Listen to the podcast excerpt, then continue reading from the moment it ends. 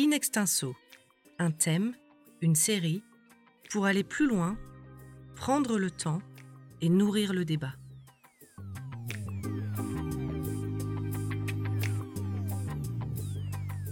La démocratie, c'est littéralement le pouvoir exercé par le peuple. Elle ne se déploie évidemment pas de la même manière sous toutes les latitudes. Les États qui ont choisi ce régime, ou prétendent l'avoir choisi, l'appliquent chacun avec leur histoire, leurs institutions, leurs aspirations. Dans certains d'entre eux, la crise sanitaire a eu des impacts sur l'exercice de la démocratie. The Conversation a choisi d'explorer cette notion à travers une série de podcasts réalisés avec l'Institut des hautes études pour la science et la technologie et intitulé Quelle démocratie? On y parle de ces évolutions aux États-Unis, en France et en Chine. Les deux premiers États sont des démocraties, même s'ils font régulièrement l'objet de critiques sévères. La Chine, elle, est un régime autoritaire qui pourtant se prétend démocratique. Comment la démocratie s'exerce-t-elle? Comment se construit-elle? Quel danger la menace?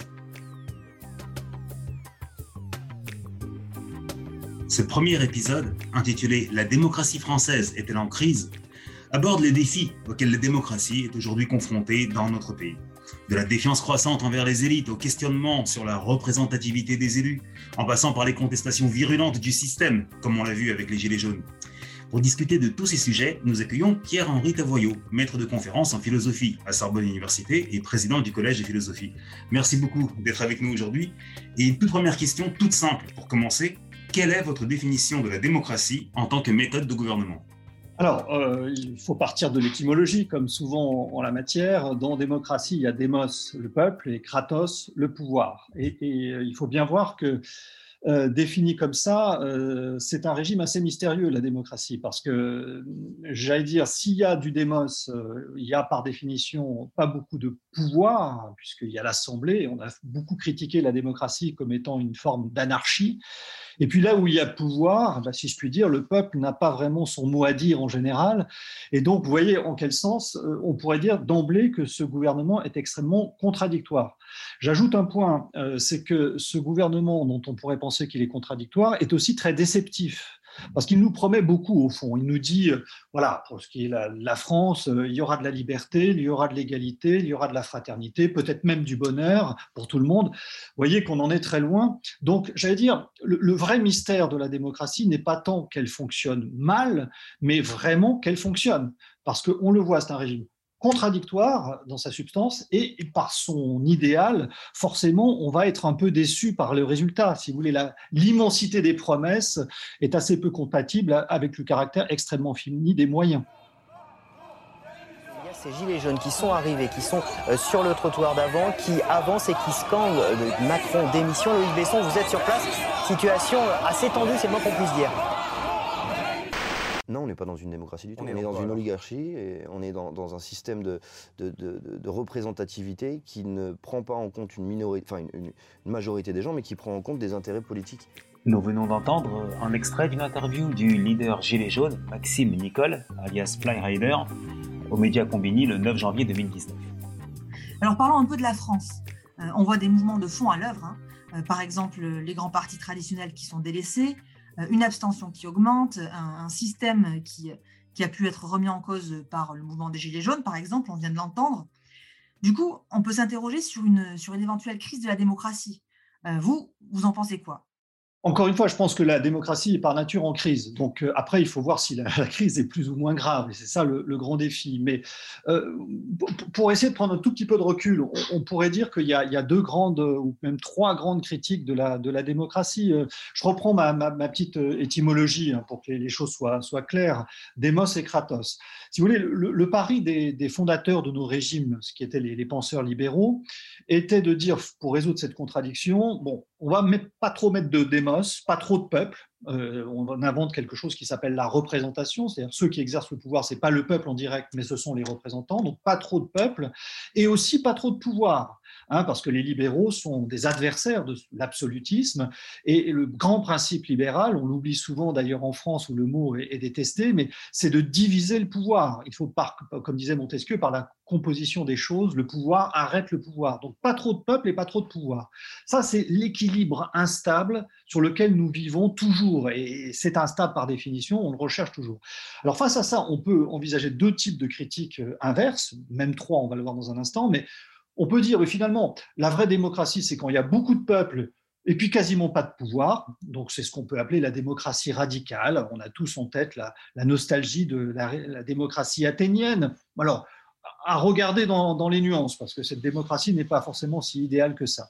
Et puis de l'autre côté, on peut dire, ben non, la vraie démocratie, c'est quand il y, a, du vrai pouvoir, il y a un pouvoir, le peuple est évidemment là, mais il faut des leaders charismatiques, et ce deuxième modèle, c'est ce qu'on appelle aujourd'hui la démocratie illibérale, hein, qui considère que le vrai défi, c'est la puissance. Et puis après, on peut faire une sorte de motion de synthèse de ces deux critiques, euh, voilà, et puis de dire, euh, bah, toujours plus de peuple et toujours plus de pouvoir. Et ça, c'est exactement la définition du populisme. Donc, euh, le populisme, c'est on veut que le peuple soit toujours là et on fait un pouvoir ultra efficace. Hein. C'est assez contradictoire, mais en ce sens, le populisme est une hyper-démocratie. Ce pas du tout un fascisme, comme on le dit souvent, c'est une hyper-démocratie. Donc voilà, ce petit tableau dresse, je crois, les, principales, euh, les principaux modèles en jeu. Euh, donc nous, nous sommes dans une démocratie libérale, donc qui nous déçoit euh, parce qu'on cherche euh, inlassablement cet équilibre subtil. Et c'est là effectivement que pour la démocratie française, le problème se pose. In extenso, un thème, une série, pour aller plus loin, prendre le temps et nourrir le débat. Cette déception que suscite la démocratie française, que faudrait-il faire pour y remédier? Est-ce que la solution réside dans ce qu'on appelle la démocratie participative? Alors, je vais faire deux, deux éléments de réponse rapides. Alors, dire d'une part, effectivement, que la démocratie participative, c'est très tentant parce qu'on a le sentiment que, effectivement, euh, pour qu'une démocratie fonctionne bien, il faut que les citoyens soient présents. Alors, moi, je suis très prudent et même très sceptique à l'égard de la démocratie participative. Pour une raison euh, simple que je vais essayer d'énoncer, c'est que euh, pour qu'il y ait euh, démocratie participative, il faut que le peuple participe. Hein, vous conviendrez que ça paraît évident. Et l'expérience montre que cette participation au départ, ça marche bien. On a très très envie de participer, d'aller dans les réunions. voilà, on, dit enfin on nous écoute. et, puis avec le temps, il faut admettre que cette participation devient de plus en plus ponctuelle. L'enthousiasme pionnier commence à, se dissiper un peu. Moi-même qui adore la politique, euh, je ne suis pas prêt, je le reconnais, à passer toutes mes nuits, euh, mes soirées, mes journées, mes dimanches à aller participer à des, réunions. Et donc, si moi je n'y vais pas, alors que j'adore la politique, qui va y aller? Eh bien, progressivement, ce seront des militants, ce seront des minorités actives, ce seront ceux qui ont le temps. Et j'allais dire que la démocratie participative, c'est la dictature de ceux qui ont le temps. Voilà. Euh, et pour ça, c'est un peu fâcheux. Et donc, au bout du compte, cette démocratie participative, au lieu de produire le triomphe du pouvoir du peuple, va représenter une usurpation du peuple. Et c'est vrai que les initiatives de démocratie participative, très vite, euh, patinent, échouent et sont désertées. Et ceux qui sont là et qui restent eh ben, se disent bah, nous sommes le peuple. Voilà. Et ça, ça, représente un, un, grand défaut. Donc je suis très, très réticent à l'égard de cette évolution. Je pense qu'il faut au contraire repenser la démocratie dans toutes ses dimensions. Et on peut définir ces dimensions de manière très précise. Pour qu'il y ait démocratie, il faut qu'il y ait un système d'élection. Premier point. Il faut qu'il y ait des délibérations publiques. Deuxième point. Il faut qu'il y ait des décisions. C'est très important qu'il y ait des décisions. Hein. Le pouvoir est quelque chose d'important. Et quatrièmement, il faut qu'il y ait ce qu'on appelle la reddition de comptes. Rendre des comptes, c'est-à-dire la responsabilité politique. Une fois que les décisions sont prises, il faut laisser le le temps aux dirigeants de décider, mais après, on leur demande des comptes. Voilà. S'il manque une seule de ces quatre étapes dans une démocratie, c'est pas justement une démocratie, ça dysfonctionne. Et aujourd'hui, il faut scrupuleusement, c'est ça le défi, c'est moins enthousiasmant que la démocratie participative, mais sans doute plus sérieux, respecter et revisiter en quelque sorte ces quatre étapes pour voir ce qui fonctionne et ce qui ne fonctionne pas dans ces quatre moments essentiels. Juste pour revenir sur, les critiques euh, qui, sont, qui peuvent être faites à la, démocratie française. Je voudrais qu'on revienne un peu sur, euh, sur, euh, sur cette idée d'introduire davantage de proportionnel à l'Assemblée nationale. C'est une proposition qu'on entend souvent. Qu'est-ce que vous en pensez? Est-ce qu'on n'irait pas vers plus de démocratie avec ce genre de, proposition? Écoutez, honnêtement, je suis très, très embarrassé avec cette proposition qui, d'une part, me paraît effectivement raisonnable parce que, par exemple, euh, effectivement, quoi qu'on pense des idées, le fait que le Rassemblement national ne soit pas davantage représenté à l'Assemblée peut paraître être un problème voire une anomalie démocratique. Euh, pour une autre part, je trouve que la proportionnelle comporte un certain nombre d'inconvénients. D'abord, euh, me semble-t-il, les partis ne représentent plus grand-chose, en fait. Donc, euh, demander que ces partis soient davantage représentés, y compris à la proportionnelle, ne me paraît pas forcément une solution à ce qu'on appelle la crise de la représentation. Par ailleurs, ça crée, la proportionnelle, ce qu'on appelle des députés un peu hors sol, hein, qui sont non pas le fruit d'un territoire, mais d'un calcul mathématique. Et je trouve que ça augmente la distance et l'abstraction, en quelque sorte, de la fonction de député, qui est déjà assez abstraite. Il me semble que la... Donc, voilà, je suis ambivalent à l'égard de cette euh, proposition et plutôt négatif, en vérité, parce que je ne pense pas qu'en résolvant ce problème, on parviendra véritablement à résoudre tout le problème de la démocratie aujourd'hui, qui est beaucoup plus ample, me semble-t-il, que celui-ci. Et en, ajoutant plus de référendums, euh, est-ce qu'on est qu'on irait vers plus de démocratie? Après tout, on pourrait se dire que c'est la façon la plus simple de faire euh, exprimer la volonté du peuple. Tout à fait. Alors, le, référendum, euh, c'est une idée qui avait été avancée au moment de la crise des Gilets jaunes. Alors, première objection par rapport au référendum, c'est en situation de crise, on l'a vu au niveau du Covid, euh, la Covid-19. Bon, c'est vrai que euh, gouverner par référendum paraît assez peu raisonnable. Il y a des moments, il faut quand même que les, des, des décisions soient prises, bonnes ou mauvaises, mais qu'elles soient prises rapidement. On n'a pas le temps d'organiser des référendums pour tout. Deuxième objection, le problème des référendums tels qu'ils sont aujourd'hui, c'est qu'ils sont davantage une, réponse à celui qui pose la question et non pas à la question posée. Pour ou contre celui qui a posé la question et non pas euh, quelle est la question posée. Donc, moi, je pense que le référendum est très important. Ça doit être rare parce qu'on doit consulter euh, la population qui est quand même consultée sur des questions électorales tous les cinq ans, grosso modo. Donc, voilà, dire qu'il n'y a pas de déficit, mais euh, sur des questions qui sont graves et sur lesquelles on a besoin d'une cohésion nationale. Mais à une condition simplement, c'est que celui qui pose la question se déclare neutre. C'est-à-dire, voilà, je pense qu'en disant, voilà, par exemple, imaginons la réforme des retraites, en disant, voilà, il y a trois options sur la table, eh bien, choisissez. Moi, personnellement, je ferai ce que vous voudrez. Je n'ai pas de préférence. Je ferai ce que vous voudrez. Choisissez entre les trois options qui ont toutes des avantages et en même temps des inconvénients. Et je laisse l'espace public délibérer en la matière. Donc ça, je pense que c'est un bon référendum qui serait utile. Mais autrement, euh, troisième objection, le référendum est quelque chose de très difficile dans un contexte où les réseaux sociaux et l'espace public ont, pour le moment, je pense que ça ne va pas durer, on va apprivoiser ça, mais assez largement ensauvager et déstabiliser notre espace public démocratique. Donc je trouve que là, tant que nous n'avons pas davantage euh, apprivoisé ou réapprivoisé l'espace public, le référendum risque de partir vraiment dans, dans des dérives euh, peut-être délicates. Et pour ce qui est de l'abstention qui, on l'a dit, augmente, hein, est-ce que là, on n'est pas face à un déficit euh, démocratique et on fait quoi face à ça?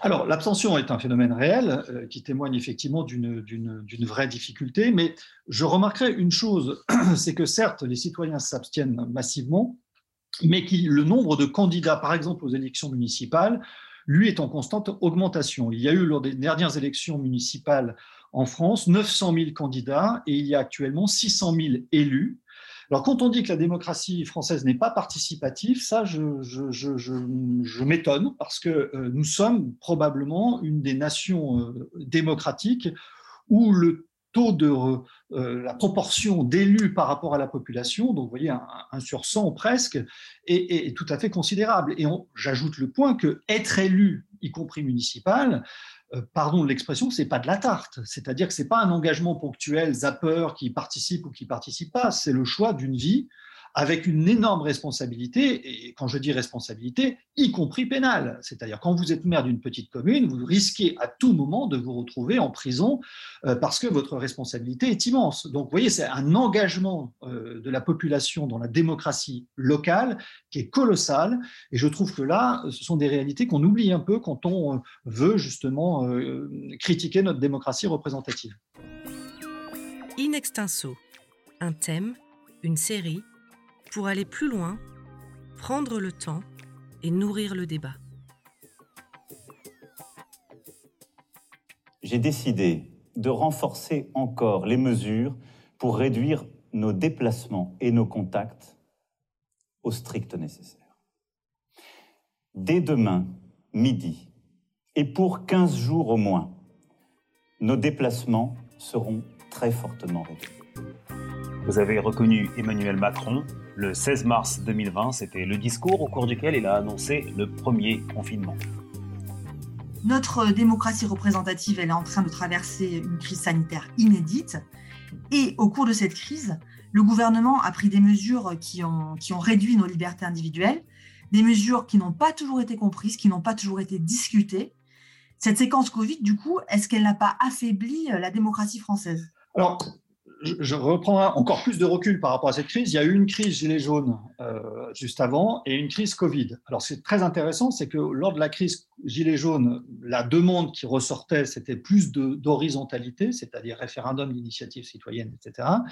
Et puis, lors de la crise Covid, au contraire, c'était une demande de très grande de verticalité, c'est-à-dire on voulait un chef qui décide. Alors, évidemment, on pouvait critiquer le chef qui décide et on s'en prive pas parce que ça fait partie de l'espace public, mais vous voyez, on, avait deux revendications qui étaient totalement euh, contradictoires. Euh, du coup, je me dis qu'une des institutions comme les nôtres qui euh, peuvent accueillir ces deux revendications inverses, finalement, c'est pas si mal que ça. Et je me presserai pas personnellement à modifier l'équilibre constitutionnel dans un sens ou dans un autre, parce qu'effectivement, la vie démocratique, c'est du temps calme. Et c'est aussi, ce sont aussi des crises. Donc il faut être de ce point de vue-là assez prudent. Quant aux libertés, écoutez, je serais là aussi, évidemment, dans l'espace public, c'est naturel, tout le monde critique tout, quoi qu'on fasse. Donc, euh, je serais là-dessus beaucoup plus prudent en disant que ce qui est le plus spectaculaire, me semble-t-il, c'est plutôt que ces Gaulois réfractaires ou qu'on percevait comme réfractaires ont témoigné dans cette euh, séquence de la crise de Covid bah, une sorte d'obéissance, euh, je ne dirais pas de soumission, hein, parce que la parole était libre, mais d'obéissance avec le sentiment que ce n'était pas forcément les bonnes mesures qui étaient prises, mais en tout cas, pour l'intérêt commun, il valait mieux, euh, disons, suivre les règles, fussent-elles euh, ces règles euh, incompréhensibles ou parfois contradictoires.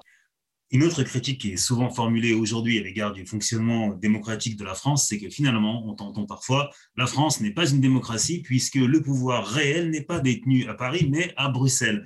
Est-ce que la France a délégué trop de ses prérogatives à Bruxelles? Est-ce qu'une organisation supranationale comme l'Union européenne peut être pleinement démocratique?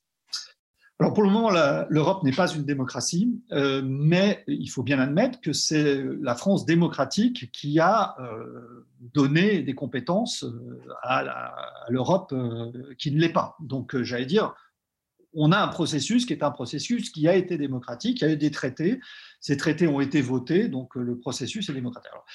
Le problème de, l'Europe aujourd'hui, c'est qu'elle peine à être, euh, moi ce que j'appelle de mes voeux personnellement, une Europe puissance. Euh, elle a été un marché, elle a été un système juridique, euh, et ce marché a fait en sorte que l'ensemble du territoire européen a été ouvert aux quatre vents. Le système juridique a fait qu'en effet, les souverainetés nationales ont été un peu, disons, traumatisées. Tout ça avec la promesse que, oui, mais vous allez voir, après, il y aura quelque chose qui euh, sera efficace et qui nous permettra de retrouver une puissance par rapport aux États-Unis, par rapport à la Chine, une puissance d'agir. Nous n'y sommes pas. Alors, il faut être là-dessus, être prudent dans la critique. C'est que, par exemple, l'épisode des vaccins montre bien que bon, ce n'est pas une compétence habituelle de l'Europe, donc pas trop loin vouloir, mais en tout cas, elle a été ici assez mauvaise dans la gestion de la phase 1 de la vaccination. Et en même temps, soyons nuancés, sur la question de l'aide financière aux États, du plan de relance, de la mutualisation des dettes, euh, nous avons eu une Europe qui a été formidablement efficace. Il ne faut pas oublier cet aspect. Donc le, bilan de la crise est assez mitigé, très mauvais sur la vaccination, mais assez efficace sur les questions financières. Les dettes publiques, et notamment la nôtre, sont garanties par, euh, par l'Europe, par la Banque centrale européenne, et c'est quelque chose qui est tout à fait indispensable. Sinon, effectivement, la situation de la France et probablement nos taux d'intérêt d'emprunt auraient été euh, d'un seul coup beaucoup plus élevés. Donc le bilan est assez mitigé, mais encore une fois, l'Europe n'est pas une démocratie et elle est une réunion de démocratie. Et cela pose effectivement un problème quant à l'efficacité du pouvoir. In extenso, un thème, une série, pour aller plus loin, prendre le temps et nourrir le débat. comment analysez-vous le succès du Rassemblement national et de la France insoumise? Deux partis qui sont profondément différents par leur idéologie, bien sûr, mais qui ont en commun de dénoncer avec virulence la faillite des élites. La promesse démocratique, c'est la promesse extraordinaire que le peuple sera maître de son destin. Or, de toutes parts, nous voyons des murailles d'impossibilité. Il y a la mondialisation, il y a les règles de droit, il y a euh, chacun sait à peu près ce qu'il pourrait faire et on peut pas. Et les politiques nous disent c'est pas possible. Voilà, l'État ne peut pas tout, on va pas y arriver. Voilà, ça, ça crée une colère, une colère noire. Et on se dit, mais nous avons envie, face à ces gens qu'on a élus pour faire le boulot et qui ne font rien, on a envie de tester peut-être effectivement les extrêmes qui nous annoncent des choses plus efficaces. Donc je pense que le vrai défi aujourd'hui de la démocratie française, c'est de faire en sorte de retrouver de la puissance d'agir, de retrouver de la capacité d'action, peut-être de limiter un peu les contre-pouvoirs. Alors attention, soyons très très prudents. Les contre-pouvoirs tendent à devenir des abus de contre-pouvoirs. Il y avait des abus de pouvoir, c'est pour ça qu'on a créé des contre-pouvoirs. Mais quand il y a trop de contre-pouvoirs, ça crée des abus de contre-pouvoirs. On le voit dans la politique vaccinale. Ça peut être des petites bureaucraties, ça peut être des règles de droit, ça peut être euh, des, contraintes économiques. Et voilà. Et quand euh, on a le sentiment qu'on sait à peu près ce qu'il faut faire sur les questions migratoires, qui sont très complexes, sur les questions de traitement de la crise sanitaire, qui sont très complexes, mais qu'on ne peut pas, ça, ça crée une colère noire. Et je pense que c'est cette colère qu'il faut lutter. Il faut retrouver, il faut que les élus retrouvent de la puissance d'agir, mais évidemment, c'est la clé, sans euh, mettre en cause les libertés. C'est ça le grand défi, faire en sorte de respecter les libertés fondamentales, mais aussi, de temps en temps, arrêter l'expression de ces libertés, parce qu'effectivement, euh, sinon, on n'agit plus ensemble. Merci beaucoup, euh, Pierre-Henri Tavoyot, pour votre éclairage. Je rappelle vos derniers ouvrages parus la morale de cette histoire parue chez Michel Lafon en 2020 et en 2019, Comment gouverner un peuple roi, traité nouveau d'art politique chez Odile Jacob. On vous donne rendez-vous pour le prochain épisode de cette série. On parlera de la démocratie aux États-Unis avec l'américaniste Sylvie Laurent.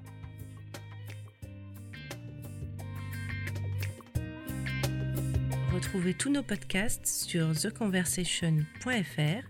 N'hésitez pas à les commenter et à les partager. Merci de votre écoute.